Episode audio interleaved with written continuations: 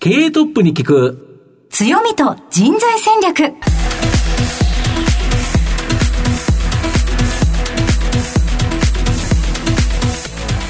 毎度相場の福の神こと藤本信之です。アシスタントの飯村美希です経営トップに聞く強みと人材戦略。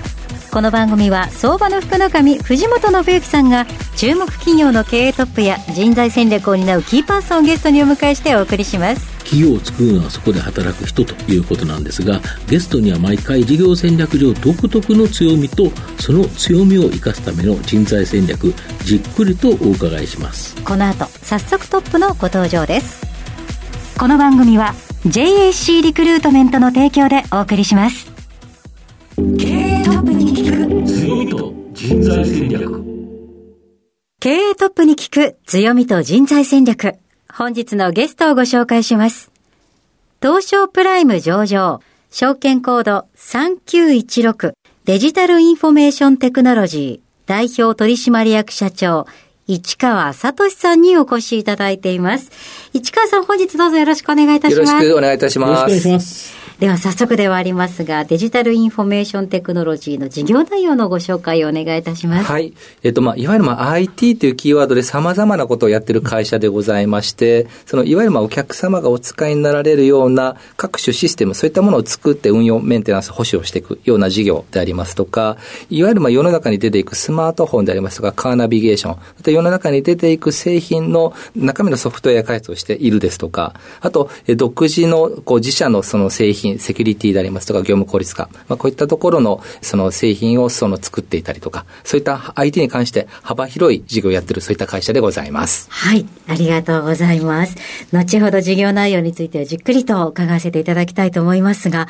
まずはトップは企業にとって大切な人材であり強みでございます。トップのお人柄に迫っていきたいと思いますので、しばし質問にお付き合いお願いいたします。はい、わかりました。では、市川さん、生年月日を教えてください。はい、えー、1972年4月14日でございます。はい。ご出身はどちらでしょうか？そうですね。生まれたのが千葉県。えーその後幼少期に埼玉県、あとは神奈川県の横浜で長いことその暮らしまして、まあそういったところがまあ出身地っていう形になるかと思います。はい。お父様のお仕事のご都合か何かで？そうですね。うちの父が割とこの転職をいろいろしている人間でして、まあその転職先に合わせてこの関東一円で住んでいるところが変わっていったっていう、そういった、えー経緯でございます。はい。将来の夢などはありましたでしょうか？高校時代とか、大体次の進路とか、まあ、同級生どんどんどんどん決めていきましたけども、私自身はあんまりこうやりたいことっていうのがなくてですね、まあ、そういった中で唯一この父がとても圧が強いですので、その影響をあまり受けないような業界ということで、まあ、父がこの起業して IT 企業をやってましたので、私自身はこの医療系とか、その手に職をつけて、で、その親から干渉されないような自分の領域を作りたいという、こういったところが進路っていうところでしたかね。はい、えーそのお考えでご進学はどうされたのでしょう進学はですね、結局高校卒業した後ですね、その、こう、鍼灸、人の体に針を打つ、まあこういった、えー学校に入学をしまして、で、もともとこの医者になりたいなっていうので、まあろくに勉強もせず、医者にはなれずに、この鍼灸師、そういった道に行った形になります。かはい。新旧の学校に通うとなった段では、ごはい家族の反応いかがだったでしょうか、まあ、基本的には、こう、うちの父も医療系というか手に職がつくんだったら、まあ、それはそれでいいんじゃないかっていう、まあ、医者はそれはそれで良いよねっていう、で、その私何年間も浪人しましたんで、はいその過程でもういい加減にお前、どっか入れっていう形で、この新居の大学に入った。ですので、まあ、家族はみんな賛成してくれた、そういった形でしょうかね。はい。新旧も大学があるんですね。そうなんですよ。京都の方に、その一つだけ大学がありまして、えそこに入学して通った4年間ですね。もう、その、人間の体についてしっかり、それこそ医学部のような形で学ぶ。割と一通りのこの解剖学とか、はいあとまあこういう場所にツボがあってとか、そのいわゆるこの東洋医学の考え方も踏まえて、割とカリキュラムとしてはしっかりしていたかなというふうに思います。そこの学校通われた方っていうのは基本的にそのどこかの鍼灸院にお勤めになるんです基本的にはこう親御さんが鍼灸院やっておられる方々もいて、はい最終的には親御さんの後を継いだりとか、あとはこう病院とかそういった治療院、そういったところでその一回就職する方が多いですね。はい。市川さんの社会人のスタートはどちらだったのでしょうか？私の社会人のスタートはですね、その一番最初この大学の付属病院みたいなのがありまして、あはい。まあ、そこのこの西洋医学とカップリングでこの東洋医学、そその各診療科目がありまして、私はそこの、こう、泌尿器科の東洋医学のドクターみたいな、こういったところからスタートしまして、で、そこ1年の、まあ、研修生みたいなことをやった後、はい、その大阪の高槻の方の、そのオーナーがいらっしゃる鍼灸治療院、ここの雇われ院長みたいな形が本当の意味でのスタートになりますかね。はい。そちらではいかがだったでしょうかここはですね、やっぱり、鍼灸って、その治療院というよりも、そのドクターというか、その、そこの治療施術者に患者さんがつく傾向がありますので。あの名医とか、そういうあのファンがある感じですよね。なんで、私の前任のこの雇われ院長だった方に、やっぱり患者さんみんなそこを、はい、そのこう親しまれていて、やっぱり私にこう変わった瞬間に、あの人にやられてもあんまり効き目がないなみたいな、そういった形で、もともといた患者さんの数がもう半分以下に減少、最初の3ヶ月から半年で半分以下になりまして、当時オーナー社長からもう大目玉を食らったっていう。いやでもなかなかそれっていうのは、あの、信頼関係を築いていくっていうのは時間がかかるところですものね。そうなんですよね。やっぱりこの大学附属病院で研修生生活というと、この大学附属病院の看板がありましたけども、はい、やっぱり私個人で勝負するには非常にこう、その最初の初期の段階では非常に苦戦をした、そんな感じでしょうかね。はい。どのくらいそちらの治療院では働かれたのでここでですね、3年間働かせてもらって、はい、で、最初の半年間で半減させてしまって、その次の半年から1年かけて、やっと元に戻したっていう。素晴らしいですね。あ、でも本当代替わりのショックが最初の3か月で起きてしまったっていうことですよね。そんな感じですね。あ、そうでしたか。はい、そして、その後ずっと鍼灸の先生ではなく、現在に至るわけなんですけれども、えこの会社に参加する きっかけというのは何だったのでしょうか？そうですね。ちょうど私がこう年末年始年1回こう親元に帰るっていうことで、はい、私の父が創業社長としてこのうちの会社をずっと流々と経営されている中で、私がちょうどお正月帰た時に、お前最近鍼灸師としてどうなんだっていう時に、私がこう、今現状どんな患者さんが来られても、60点の治療はできるようになったんだけれども、やっぱり80点、90点、100点、ここができる患者さんがどうしても限られてしまっていて、伸び悩んでますという話をした時に、そのうちの父、その、こう、創業社長から、お前解決方法が一つだけあるっていう、はい、それはお前自身がこう見てる患者さんの数が少ないんだと。で当時、その当社が人数規模が400人、はい、でそのうちの父から、当社に、うちの会社には400人の心も体もぶっ壊れたやつがいると。その400人を全員治療することによって、お前はそのトンネルを抜けることができるんだっていうこと形で、鍼灸師として当社に雇っていただいたという、えー、そういう背景でございます。あもうその400人という数が今、現代からあるからと、はい、えー、そこでちょっと、あの修行じゃないですけれども、それでこう、トンネルを抜けれると。パソコンを触ってずっと同じ形とかだったら、めちゃくちゃ肩とか腰とかいっちゃうんですよね。そうですね。目を使いますね。いや、しかしでもお父様のそのアイデアといい そのお話聞いたときはどのようにお感じになられましたか？私も純粋に、あ、そういったチャンスがもらえるんであれば、ぜひやらせてくださいっていう。で、実際こう転職して、そのこう治療するお部屋も、その当時自社ビルがありましたんで、うん、そこの一角をもらったんですけども、この自社ビルが横浜の金沢文庫。はい、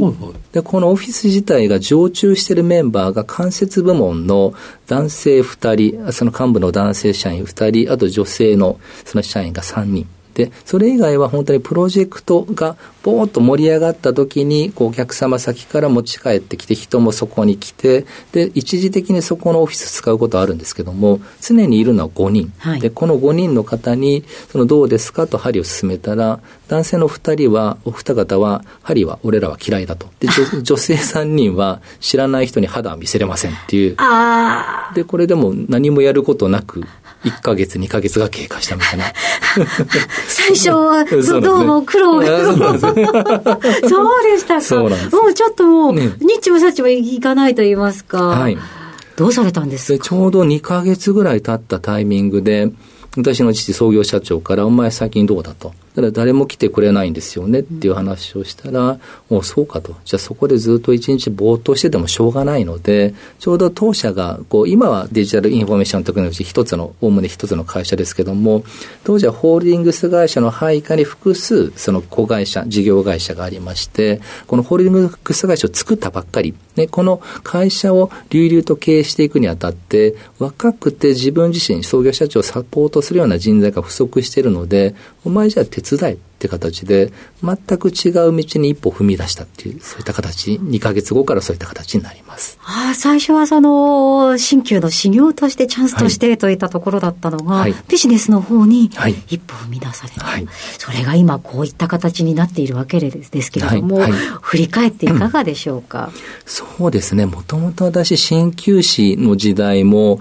やっぱりこう患者さんをいきなりこう100点満点の治療できるわけじゃない中で、やっぱりこのコミュニケーションをしっかり取りながら、その、あ、患者さんがこう感じてるのか、じゃあこう改善しようって、この改善策を、その、こう提示して、実際にこう受けてもらって、まあ、そのお互いコミュニケーションを取りながら、こう、より良い治療を作ってきた。そういった経験値がある中で、その IT っていう全く違う畑であったとしても、私 IT 知らなかったですけども、やはりまあ、その幹部社員の方中心にコミュニケーションを取りながら、まあ、一緒にやっていく。どこかでそこの溝がこう埋まっていって、やっぱりベクトルがあってくるという、なんとなくまあどの業界でもやらなければいけないことは一緒なのかなっていうふうに感じましたね。うん、なる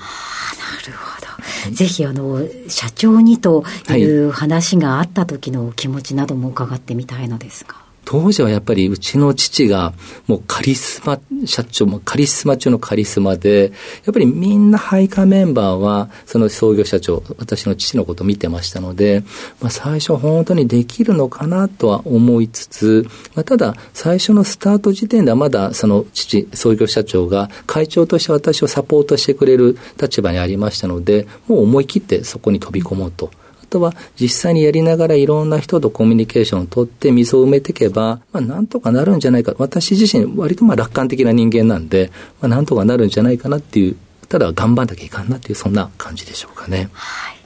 ありがとうございます。はい、現在までたどり着いてまいりました。皆さんにはどのように伝わりましたでしょうか。この後は組織の強みと人材戦略に迫っていきます。経営トップに聞く強みと人材戦略。今日のゲストは東証プライム上場証券コード3916デジタルインフォメーションテクノロジー代表取締役社長市川聡さんです。まあ、御社は、はい、まあ、業務システムの開発運用、また、組み込みシステムの開発検証、事業例が広広いということで、はい、お客様も大企業から中小企業まで幅広い。はい、だってどれぐらいのお客さんもらえるんですか？そうですね。社数としましては2700社ほどの会社さんとお付き合いさせていただいてなるほど。まあ、それだけ多いっていうことが、御社の安定的な高成長、今までさせてきたとか。おっしゃるとですね、やはりまあ大きな企業さんを中心に、本当に IT 予算をしっかり取った上で、こう対応されるお客様がほとんどですので、われわれにとっての本当の安定基盤になっております。で、最近ではですね、はい、やはり車が今進化している。自動運転とか電気自動車がなん、コネクティッドカーとかなんとかかんとかっていう形なんですけど、はい、そうすると、そこに IT、まあシステムが入ってるということでいうと、その IT を作る組み込みシステム、はい、この開発がやっぱり成長分野になるんですか？もう成長分野、本当にこのコネクティッドカー、あと自動運転、うん。うん、まあ、こういったところで完成車メーカーさんや部品メーカーさんが、本当にまあ研究開発を重ねている、まあ、その中でわれわれがこう力添えをさせていただく中で、その事業が本当にこの5、6年大きく成長している、そういった形でございます。めちゃめちゃ今あれですよね、車に半導体って乗ってってるんですよね。はい、そうですね。当然半導体って動くわけですけど、動かすには中にプログラムを書いてなきゃいけない。はい、そのプログラム、運用システムを御社は、まあ、開発検証しているということですか？車もこういろんな部品から出来上がってまして、この部品の中にはたくさんの半導体が入っていて、おっしゃられるように、その中のそのシスステム開発を行っていてっていう、うん、ですので、このいろんな部品がどんどんどんどん進化する中で、われわれの仕事量も潤沢に確保できている、そういった状況でございます。なるほど。で、御社、このような自宅開発、い、わゆるこれをやってくださいって言ってお願いされてやる。はい、この当然仕事もあるんですけど、はい、独自製品持ってて、はい、セキュリティ関連など自社製品、例えばこのセキュリティ関連というのは、どんなセキュリティ関連製品あるんですか？そうなんです。もともとこう、いろんなそのセキュリティの中で、もともとはお客様先に入って仕事させてもらってきたところから、はいはい、そのある特定の技術を持って、じゃあ自社の製品、サービスを作っていこうというところで、うん。うん、今、主力製品になっておりますのが、ウェブアルゴスという、はい、そのウェブサイトが改ざんされた場合に、瞬間に検知をして、瞬間に元の正しい状態に戻す、この検知から復旧までが1秒未満、0.03秒ぐらいで行えるっていう、そういった0.03秒だと、はい、誰かがその画面見てたとしても、はい、ほぼ気づかなくて、ボツ見たら、かもうかわいい、一瞬のうちに一回、まあ、インチキなものに書き換えられましたと、改ざんされてしまいましたと。だけど、0.03秒以内に戻してると。はい。まあ、ほぼ被害ないですよ、ね、ほぼほぼ被害なくて、どんな攻撃に対しても100%対応できる、うん、そして0.03秒で元に戻しますので、実は本当におっしゃるように、ほぼゼロにできる、そういった製品でございます。なるほど。えー、これはやっぱり結構、どんな会社さんが買うんですか、基本的にはやはりセキュリティ意識の高い金融機関さんとか、あとまあ独立行政法人さんとか、はいはい、まあ、こういったところが今の主軸のお客様で、うん、徐々に徐々にその裾野が広がってきている、うん、そういった形でございます。まあ、ウェブを作ってる会社っていうか、ウェブがある会社っていっぱいあるから、はい、それを本当は、まあ、もともと改ざんされちゃいけないとい。うことではあるものの、はい、されちゃったときに、い。かに対応するかと。まあ、0.03秒で治ってるんだったら、まあ、以下になりますよね。そうなんですよ。ですので、この、こう今までですとこうガチガチに守る、うん、でも守ったとしても攻撃側も手を変え品側やってきますので、そうですよね、守りきれない。だから、じゃあ正しい状態を保持してそこに戻していきましょうという、これが今、割とトレンドになりつつある。なるほど。形になります。で、もう一つですね、この DX の進展と、はい、ニューノーマル社会の対応に向けて、電子契約、はい、これのアウトソーシングサービスである DD コネクト、はい、これどんなサービスでこれ伸びてるんですか？これは電子契約周りのそのサービスになりまして、ちょうどコロナ禍にその在宅勤務しなければいけない、でも、いろんな紙でやり取りしてる会社さんが、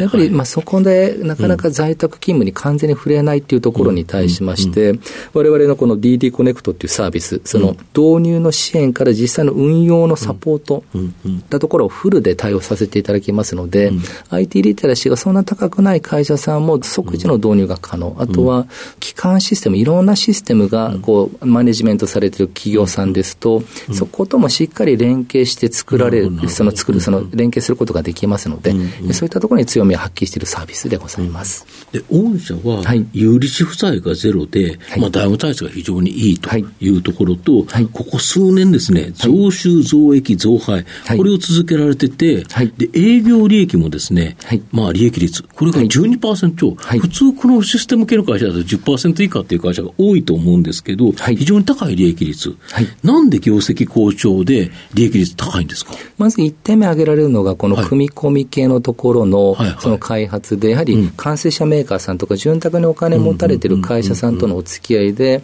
まあ、売上単価、粗利が大きくなってきたっていうところと、あと2点目、えー、と自社商品のところで、今まではこの採算分岐点を超える前の投資開発、こういったフェーズから、まあ、実際にこの投資開発が終わって、本当にもう、この自社商品って、まあ、売上イコール粗利にほぼ近いですので、この採算分岐点を超えてきて、収益にしっかり貢献してきている、こういったところが2点目かと思います。なるほど。自宅開発の場合、はい、まあ、ある売上に対してある利益率は確保できるものの、はい、そのむちゃくちゃ高くなることはないと。はい、まあ、よそ様との競争もありますからね。だけど、自社製品であれば、まあ、自分で開発しなきゃいけないから、損益分岐点超えるまで、まあ、ここまではちょっとしんどいけど、超えちゃったら、売上高イコールほぼ利益のような、はい、そしたら利益率がぐっと上がるということですか。はい今後の御社の成長を引っ張るもの、改めて教えていただきたいんですか。やはりこの自社商品というところを、まあ、今の比率としましては5%程度なんですけども、ここも2桁以上に上げていく、まあ、その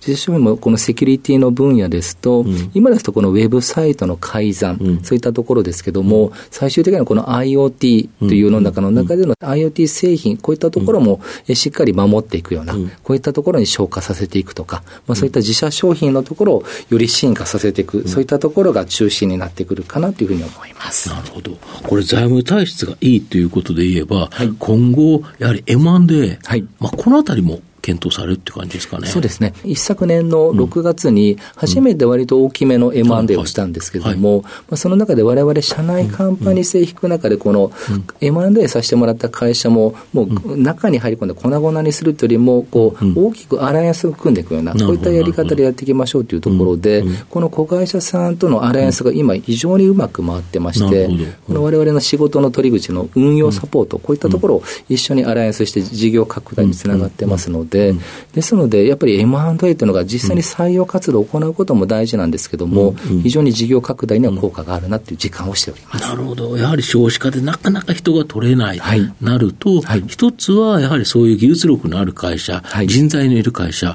まあ、こういうのを MA で一緒にやっていく。これはやっぱり大きな成長のポイントですかね。そうですね。これから特にそうなってくるかと思います。なるほど。で、そんなですね、はい、あの、デジタルインフォメーションテクノロジーを支えているのは、人の力、人材ということだと思うんですけど、はい、御社今何人ぐらい働いていらっしゃるんですか？今全体で1300人、その子会社3社含めまして、うん、えー、1300名ぐらいの人数規模でございます。ざっくりと、何人がどんな仕事してるんですか、そうですね。大きく分けその分けますと、3つのカテゴリーになりまして、うん、よりまあビジネスソリューション事業、その、はい。客様のそのこうシステムを作ったり、運用サポートしていく、こういったところが、え1300人のうちの60%ぐらい。なるほど、なるほど。で、いわゆるまあ車関係中心としました組み込み系、これが全体の3分の1ぐらい、30その35%弱、で、自社商品のところが5%程度と、大きくそういった売上の割合、そことほぼほぼイコールなのが人数比って形になります。そういう人材を支えるのは、やはりですね、まあどこから取ってこなきゃいけないという形で、はい、一つは新卒採用というのと、はい、やはり経験者採用、中途採用というのがあるかと思うんですけど、はい、例えば、今年の4月、はい、えー、入社予定って何人ぐらいおられるんですか？そうですね、えっと今年の4月入ってきてくれる新卒採用の、その新人の子たちは90名、90名？はい。ちなみに前年はどれぐらい前年は80名ですね。ああ、ちょっとずつ増えてるという形ですか？はい、で、やはりこの新卒採用、ここにかなり力を入れてるんですか？えっと、やはりこのこう会社の方をしっかり向いてくれるとか、うんうんうん、まあ、そういったところを含めて、やはりまあ新卒採用中心に、うんうん、その我々採用展開をしている、そういった形でございます。なるほど。例えば、こんな人にデジタルインフォメーションテクノロジーに入ってほしい、望む人物というのもございますでしょうか、そうですね。えっと、これ、社内的なトリプル A と呼ばれてまして、トリプル A。はいはいはい、3つの A ということで、はいはいまあ、1つ目がオートノーマス。これ自、自分の意思で、その物事をそうです、考えて行動できる人っていうところ。で、2つ目がアジリティ。はい、いわゆるまあ、我々の考え方を大事にしている変化対応力、状況変化に対して柔軟に動ける人。で、3つ目の A がアグレッシブ。まあ、どんなこと、困難にもチャレンジして積極的にいける。こういった人材を求めております。なるほど。あと、中途入社。こちらに関しては大体どれぐらい年間、まあ当然、あの、年によって違うかとは思うんですけど。はい。大体年間で4、50人の離職者が出ますので、うん、まあ、そこを補完するところで、うん、えー、と中途採用で4、50人、うん、で新卒採用の方々分が、えー、順増していくみたいな、なんとなくそんなモデルになっております。なるほど。今、どこでもこう人材を獲得するのが難しいっていう時代ですけれども、はい、御社にとっては、その感覚はいかがでしょうか？やはりもう本当に少子高齢化に移って、そのの中で、あとは海外の方が実はこうもっとお金が稼げるとか、まあ、そういった中で本当に人を取っていくのは競争、本当に大変なことだなっていうのは、本当に身につまされてる感じですね。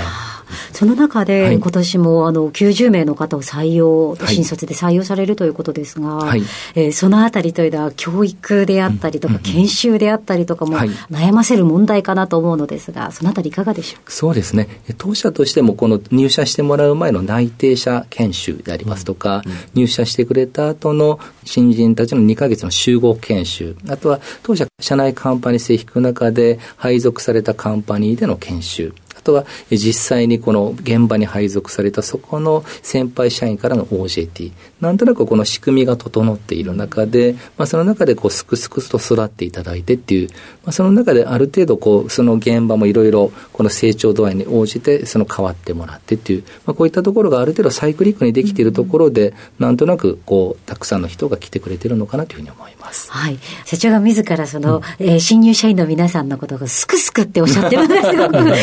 温かくていいなというふうに思いましたけれども、うん、結構あれですか、新卒の皆さんとはもう、あの、実際にお話しされる機会などもあるんですそうですね。私がその最終的なこの三次面接、はい、その入社していただく方々は大体3回面接するんですけども、はいはいはい、その中の最終面接って大体私が出ることが多いですので、はい、なんとなく、まあ、あ、この子はこういう特性があるのかとか、うんうん、この子はこういうところで行くと伸びるんじゃないかなみたいな面談の時にもいろいろお話しさせていただいている形になります。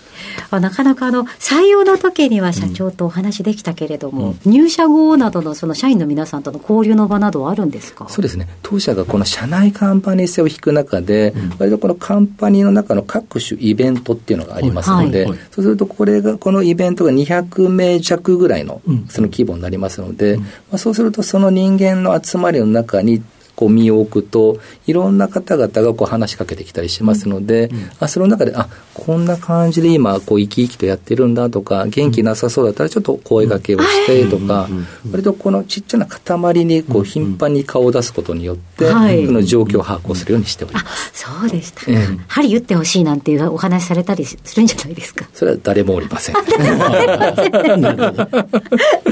ありがとうございます。で、この番組って実はお昼に放送してるんですけど、はい、社長、お昼、ランチ、何を食べることが多いんですか？そうですね、えっと、これは、えっと、妻がお弁当を作ってくれるときは、うん、そのやはりまあ夜も会食が多いですので、あはいはい、まあ割とその少なめの健康的な食事取ることが多くて、うん、まあ半分ぐらいは作ってくれませんので、うん、まあそうそういった時はあの、こう外のこう近くのこうラーメン屋さんとか、やはりこう麺類が好きですので、ラーメン、うどん、そばとか、そんなものをよく食べております。なるほどでは藤本さん、最後の質問をお願いします。え市川社長の愛読書など、何かですね、一冊書籍、本をですね、リスナーの方にお勧めいただきたいんですが。私はこの池波正太郎さん、もう亡くなられちゃいましたけども、この歴史小説をこうたくさん書かれていて、うん、まあ、その中で鬼平犯科帳とか、はい、その剣閣商売とか、はい、こう歴史観を示しながら、この人間の機微というか、うん、この人と人とのやり取りの中で、こう信頼関係を築いていて、いろんな難事件を解決していくとか、うん、やっぱりこの人間関係の作り方、そういったところをなんか学ばせてもらえるような本だなっていうので、池波正太郎さんの本が好きですね。なるほど。あの、あの剣豪のとか武将のとかではなく、街の風景の中でどういう人情があってというところからですね。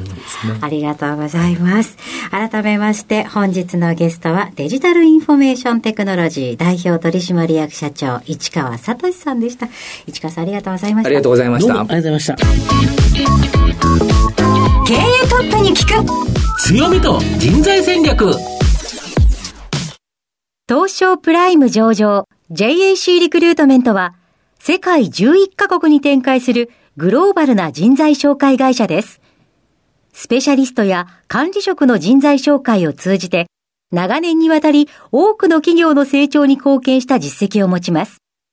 当社では役員、CFO、CIO、本部長、社外取締役などの経営幹部層の人材紹介に特化した専門部署、JAC エグゼクティブを構え、企業の経営課題解決を支援しています。経験豊富なコンサルタントが経営課題をヒアリングし、課題解決に導く人材をご紹介いたします。企業の経営改革を担う人材など、経営幹部の採用なら、東証プライム上場、証券コード2124 JAC リクルートメントにお任せください。お送りしてきました経営トップに聞く強みと人材戦略。そろそろお別れのお時間です。今日のゲストはデジタルインフォメーションテクノロジー代表取締役社長市川聡さんでした。ぜひラジオ日経のウェブサイトのチェックもお願いいたします。それではここまでのお相手は相場の福の神こと藤本誠之と飯村美樹でお送りしました。次回のこの時間まで。ほなまたお昼やで経営トップに聞く強みと人材戦略この番組は JAC リクルートメントの提供でお送りしました。